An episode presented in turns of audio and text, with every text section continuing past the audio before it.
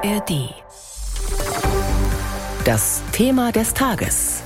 Ein Podcast von BR24.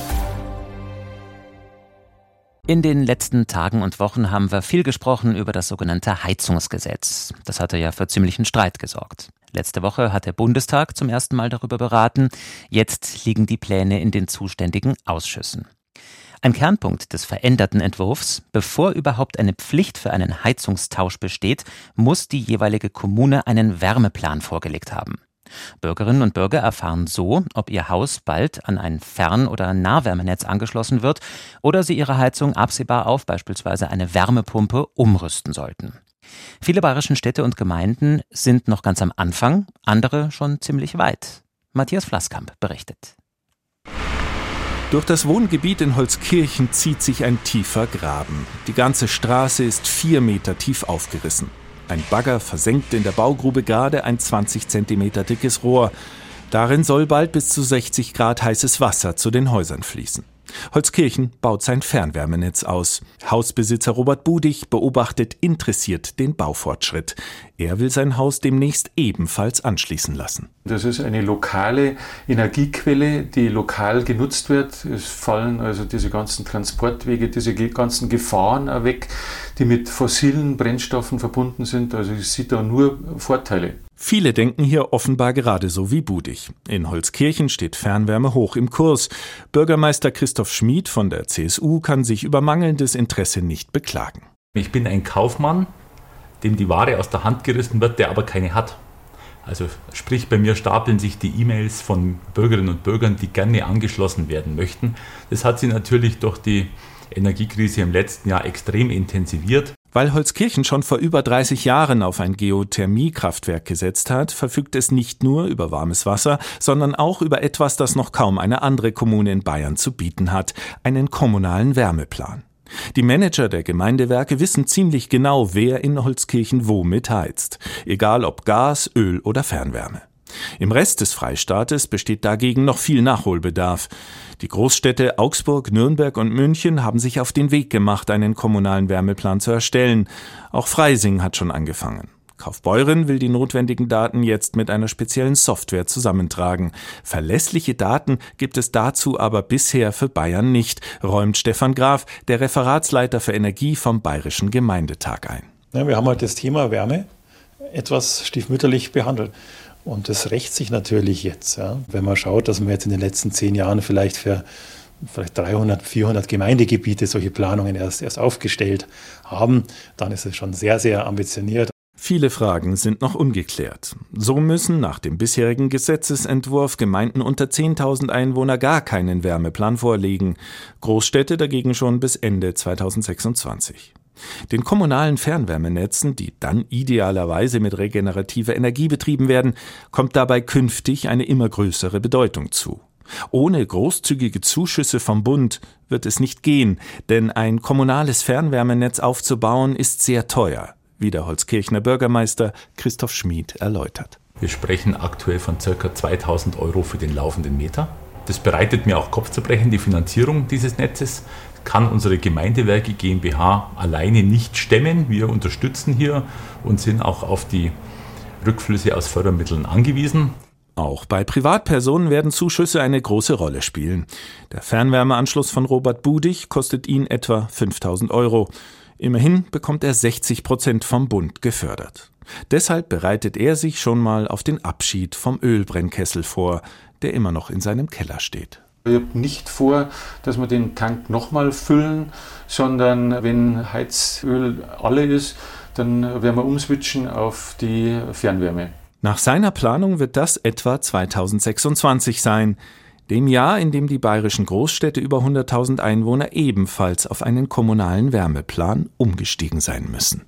Ein Bericht von Matthias Flasskamp. Und eine zentrale Rolle kommt neben den Kommunen auch den Kaminkehrerinnen und Kaminkehrern zu, denn für die Wärmeplanung braucht es viele Daten. Es geht darum, wie jedes einzelne Gebäude beheizt wird und wie viel Energie es verbraucht. Mein Kollege Oliver Fritzel hat darüber mit Heinz Neter gesprochen, Landesinnungsmeister des bayerischen Kaminkehrerhandwerks. Für den kommunalen Wärmeplan, Herr Neter, braucht es viele Daten. Welche Rolle spielen die Kaminkehrer da überhaupt genau?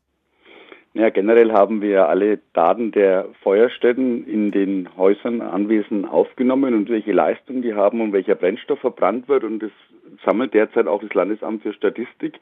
Das ist bestimmt ein Baustein, um eine kommunale Wärmeplanung äh, durchzuführen. Wie das dann mit den Verbräuchen ist, wie viel Energie man verbraucht, wie viel Liter Öl oder Kubikmeter Holz, das muss ich noch herausstellen, wie man die erheben soll. Mhm. Haben Sie da eine Idee, wie das ablaufen könnte, wie Kaminkehrer da mit einbezogen werden könnten? Naja, wir sind natürlich in der Lage, wenn äh, die Betreiber halt auch zu unterstützen, indem er halt uns dann die Daten übermittelt, zum Beispiel wie viel Liter Öl er gedankt hat in letzter Zeit, weil wir natürlich äh, alle Ölheizungen in unserem Kehrbuch führen. Und diese Daten könnten wir dann auch an das Landesamt für Statistik weiterleiten, solange es halt dann die Gesetzgebung hergibt. Wie groß ist denn dann der Aufwand, wenn Sie als Kaminkehrer jetzt die Verbräuche dann auch noch abfragen müssen und weitermelden? Können Sie das so nebenher machen? Wie lange braucht man dafür? Ja, es kommt immer darauf an, äh, wie genau die Daten zu erheben sind, die Verbräuche, wie viele Jahre ne, man aufnimmt. Also es wird was kosten. Die Kollegen sind eh derzeit sehr ausgelastet in der ganzen Sache mit der Beratung der Kunden durch diese unsicheren Vorgaben und äh, Kapazitäten sind eigentlich wenig frei. Schon pro Haus dann so eine halbe Stunde Aufwand sein. Jetzt haben Sie gerade die Unsicherheit angesprochen, die das Land äh, quasi überzogen hat in den letzten Wochen. Was halten Sie denn von der Herangehensweise der Politik an das ganze Heizungsthema? Naja, es ist schwierig. Also man hat halt hier die Bevölkerung ziemlich stark verunsichert und wenn man verunsichert ist, dann macht man halt auch wenig. Und das ist halt derzeit das Problem, das wir haben. Und äh, wir sind halt total im Stress mit Beratungsdienstleistungen, weil jeder Kunde uns halt fragt, was jetzt zu tun ist, was zu machen ist. Und da wünschen wir uns halt hier doch äh, klare Vorgaben mit einer Möglichkeit auch, die der Handwerker dann auch umsetzen kann. Äh, die Kunden wollen natürlich manche jetzt dann auch schnell was machen und dann kommt halt der Handwerker und sagt, leider habe ich keine Zeit, die Heizung einzubauen. Und das ist halt das Problem, was die Kunden rumtreibt.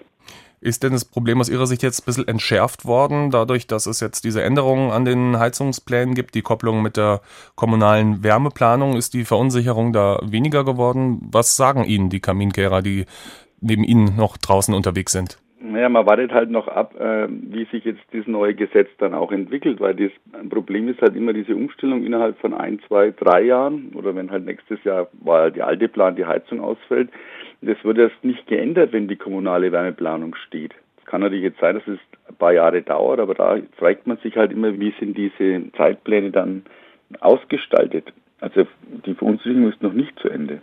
Es weiß ja keiner genau, was passiert. Ja, noch viele Fragen offen. Sie haben gerade gesagt, äh, wir sind total ausgelastet. Wir haben so viel zu tun wie selten. Manch einer hat ja gesagt, Kaminkehrer, Schornsteinfeger, das wird es nicht mehr lange geben. Das ist ein Auslaufmodell. Also das ist ein Irrtum. Das ist ein Irrtum. Also das muss man auch mal betonen, weil das natürlich auch für unser Image und für unsere Nachwuchswerbung ganz schlecht ist. Wir machen viel in Energiedienstleistungen und da gibt es Arbeit ohne Ende. Und natürlich auch äh, werden wir in der Zukunft halt nicht mehr so viele Schornsteine kehren, aber es gibt sehr viele Lüftungsanlagen in den neuen Häusern, die auch gewartet und gereinigt werden müssen. Neben den Energiedienstleistungen, also das, äh, die Arbeit ist mehr geworden. Wir haben auch mehr Mitarbeiter eingestellt obwohl weniger Feuerstätten jetzt die letzten Jahre schon, ja schon passiert ist, ne, durch den Umbau auf Fernwärme hauptsächlich in den Städten, das Kaminkehrerhandwerk lebt und richtig. Sagt der Landesinnungsmeister des bayerischen Kaminkehrerhandwerks Heinz Nether im Interview mit BR24. Hallo, mein Name ist Viktoria Michalzack. Gemeinsam mit Journalistinnen und Journalisten der ARD nehme ich mir jeden Tag Zeit für die wichtigen Fragen Also diese Überwachung ist allgegenwärtig. Wie geht's denn den Menschen da, die du getroffen hast? Für packende Geschichten. Also ich stelle mir einfach vor, die blättern durch die Tagebücher und sagen, ja, so muss es gewesen sein. Hitler wusste nicht vom Holocaust. Das ist eigentlich unfassbar, wenn man denkt, wie nah wir an eine Rehabilitierung von Adolf Hitler gekommen sind und investigative Recherchen. Was lag wirklich wann vor, was lag auf dem Tisch und wie umfassend war wirklich dieser Machtmissbrauch, der da stattgefunden haben soll? Also ihr habt rausgefunden, das muss schon viel früher bekannt gewesen sein. Ja. Jeden Montag bis Freitag liefern wir Ihnen täglich ein Thema in aller Tiefe. 11 km, der Tagesschau-Podcast, hören Sie in der ARD Audiothek und Überall, wo es Podcasts gibt.